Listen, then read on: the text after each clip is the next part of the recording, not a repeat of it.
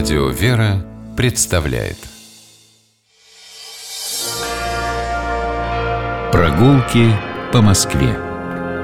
О видимом и сокровенном. Здравствуйте, дорогие радиослушатели, меня зовут Алексей Пичугин. Мы отправляемся на прогулку по Москве в компании Михаила Хрущева, экскурсовода, преподавателя истории, москвоведа. Сегодня мы гуляем в районе храма усекновения главы Иоанна Предтечи в Дьяково. А, неподалеку от Коломенского парка находится этот храм, и это место примечательное. Но если в Коломенское, чтобы попасть, мы выходим из метро Коломенское, то здесь мы выходим из следующей станции метро в сторону от центра, от станции метро Каширская. Перед нами проспект Андропова, мы переходим его, и оказываемся у входа в парк Коломенская. А, краешком совершенно мы по нему пройдем, но не можем не остановиться возле воссозданного, правда, не на своем историческом месте, дворца царя Алексея Михайловича. Здравствуйте. А, дворец царя Алексея Михайловича а, был такой сказкой второй половины 17 века, одним из самых крупных строений деревянных, построенных в то время, несколько сотен помещений, было 228 помещений только в самом здании дворца, не считая окрестных построек, многочисленные башенки, светелки, горницы. А, долгое время считал, что его восстановить будет невозможно. Но в начале 2000-х годов это этот дворец был восстановлен, хотя и не на историческом месте, для того, чтобы не нарушать уже сложившегося ансамбля парка Коломенская. Его восстановили ближе к метро Каширской, на свободном месте. Сейчас тут проходят многочисленные выставки, мастер-классы устраиваются. Можно посмотреть, как представляют себе современные реставраторы-архитекторы дворец Алексея Михайловича. Ну, а он восстанавливался не с кондачка, я так понимаю, что существовали обмеры? Да, действительно, перед разбором здание было достаточно точно э, прорисовано, прочерчено, сохранились многочисленные изображения дворца, то есть можно утверждать, что это более-менее точная реконструкция. Если бы еще на своем месте, хотя это все Нет, как раз на, на своем месте не стоит. Лучше, когда вот в новом месте меньше будет споров. Но про этот дворец мы говорить не будем, особенно скажем только, что жители села Диков, в котором мы сегодня идем, э, во время разбора старого дворца в 1760-е годы приобрели на распродаже деревянные детали из, э, деревянные детали, наличники деревянные, они приобрели двери, накладки на двери, замки и многие другие предметы для того, чтобы построить свои крестьянские жилища. И э, вплоть до 20 века, до второй половины 20 века, многие жители села Дьякова жили, можно сказать, в царском дворце. Ну, пускай уменьшенном и э, так разрозненным, но все же. Вариант 2, осмысленный, переработанный. А мы с тобой движемся по первой улице Дьякова городища. Она такая из традиционно городской парковой, практически в лесную перерастает и выводит нас к храму усекновения главы Иоанна Предтечи. Но перед тем, как мы начнем говорить о храме, все-таки интересно, конечно, название Дьякова. Что это такое? Ну, для начала можно взять Дьякова городище. Дьякова городище. Возьмемте самую древность, зайдем.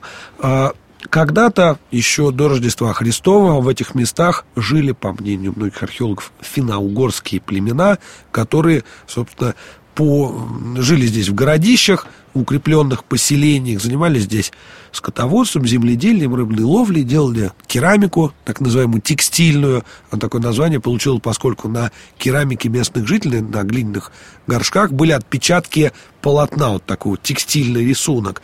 Здесь они жили с примерно 6 века до нашей эры по примерно 6 век нашей эры.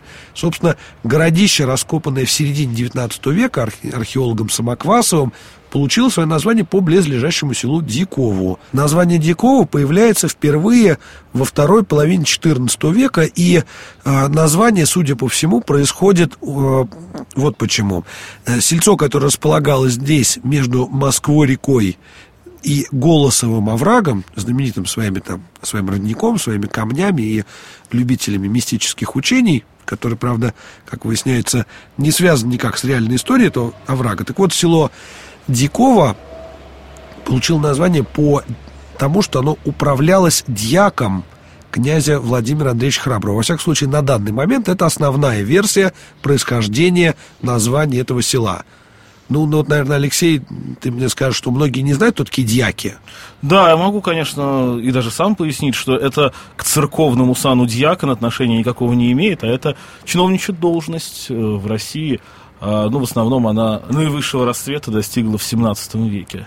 Ну, собственно, село это э, Диковское принадлежало то одним князьям из московских Рюриковичей, то другим, но вот ко времени Ивана III оказалось великокняжеской собственности, и, собственно, сюда регулярно приезжали проживавшие летом в соседнем селе Коломенском русские великие князья и цари. И, конечно, главным памятником этого села ныне, к сожалению, несуществующего, является церковь усекновения главы Иоанна Притечи. Ну, кстати, про несуществующее, когда мы подходим к церкви, прям буквально метров за сто до нее, с правой стороны штакетничек, и там за ним, э, ну, может быть, уже, кстати говоря, и не новодельные. старые, новодельные деревенские дома, но это вот какие-то такие зримые остатки села Дьякова. Церковь усекновения главы Иоанна Притечи, у нее чудесная, таинственная и плохо изученная история. Действительно, долгое время даже было непонятно, когда она построена.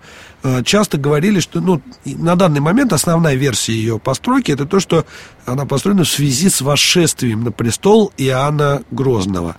Э, косвенно это подтверждает то, что при строительстве церкви были использованы могильные плиты. Вот в районе, в районе фундамента, в нижней части кладки, обнаружены плиты 1535 года что говорит о том, что здание было построено 100% позже 1535 года. А Храм, что нам это дает? Ну, это нам дает то, что он был построен не до. Потому что некоторые ученые писали, что он построен в 30-м году или в 31-м, но вот видите, не ранее 1535-го. Здание представляет собой очень интересную композицию, поскольку состоит из пяти восьмигранных стол столпов храмов. То есть каждый, каждый вот нам снаружи кажется единым монолитом это здание, но на самом деле внутри там пять отдельных восьмигранных помещений. Центральный храм усекновение главы Иоанна Предтечи, и четыре храма столпа по углам.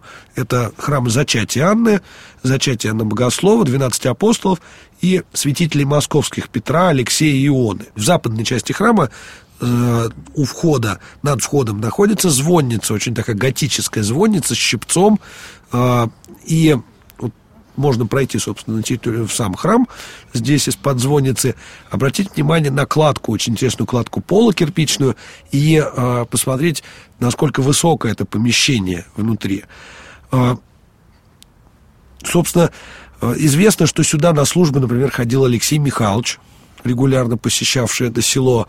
Но вот историю раннюю храма мы практически не знаем, она очень плохо описана. А что за легенда, которая была связана с тем, что храм строили Барма и Постник, те ну, самые, которые вроде бы как строили храм Василия Блаженного, но даже с храмом Василия Блаженного ничего не понятно, а уж с храмом в Дьякове так подавно. Ну, долгое время храм Дико, в Дьяково, в главы Иоанна Предтечи, был таким вот темным пятном в истории нашей архитектуры, потому что непонятно действительно, когда его строили, и есть ученые, которые считают, что постройка храма была таким своеобразной, была своеобразной лабораторией, таким подготовкой к постройке храма Покрова, что на рву Василия Блаженного. Это одни говорят. Другие говорят, что наоборот, он вторичен по отношению к Покрова, что на рву.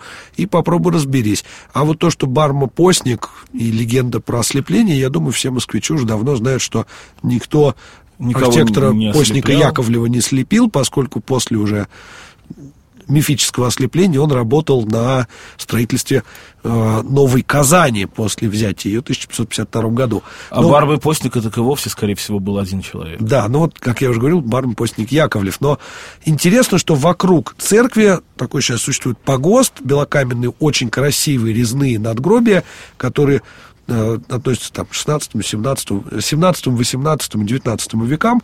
Э, сразу скажем, что большая часть из этих надгробий, они просто стоят на земле. Потому что настоящее кладбище этого храма, которое дожило, если так можно сказать, о кладбище, вплоть до тысячи, конца 70-х годов, было снесено в рамках подготовки к Олимпиаде 80-го года. В одну ночь бульдозерами. Ну, нет, все-таки, Алексей Рославович, это все-таки досужие разговоры. А Я, как к сожалению... же история, подожди, история о том, как эти надгробия на следующий буквально день, ну, может быть, там через неделю, а весь э, местный, а, все, вся местная элита райкома Коломенского потом затаскивало на собственных плечах назад.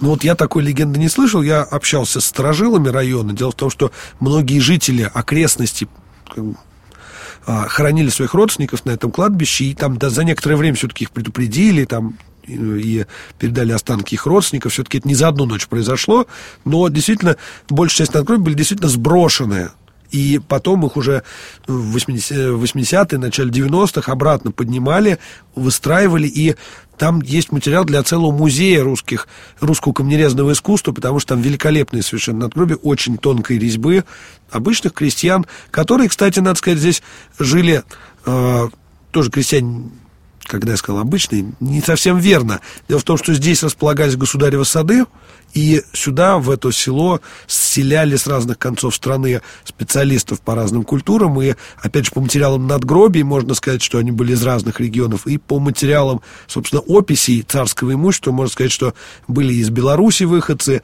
и были из Владимира, и из ближайших подмосковных сел самые разные Э, крестьяне здесь проживали специалисты по садовому делу. Что интересно, для нужд государева сада село в 17 веке даже переносили с места на место. Дело в том, что в, до середины 17 века село шло от этой церкви в сторону Голосового оврага, в сторону современного проспекта Андропова, вдоль оврага. Но так как там оказался удивительно подходящий микроклимат для разведения сада, то село перенесли, и оно долгое время потом было вдоль Москвы-реки, как мы сейчас остатки можем видеть. То есть, видите, нужды государева сада, они заставили целое село перенести. Зажиточное было село, богатое, но о котором сейчас практически ничего уже не напоминает. А я всем рассказываю красивую легенду о том, как райкомовские работники за несколько дней перетаскали на собственном горбу, а, на собственных горбах, да, а назад эти надгробия с берега Москвы-реки по склону вверх. Ну, в этом и есть отличие истории и э, фольклоров, которые какие-то героические картины, искупления, что-то в духе Тенгиза Абуладзе нам рассказывает Алексей. Мы сегодня гуляли по Дьякову городищу, смотрели чудесный совершенно храм усекновения главы Иоанна Притеча. Замечательное место, которое мы сегодня посетили вместе с Михаилом Хрущевым, преподавателем истории, москвоведом. Я Алексей Пичугин. Любите Москву, гуляйте по нашему городу и любуйтесь им. Будьте здоровы. До свидания. Прогулки по Москве о видимом и сокровенном.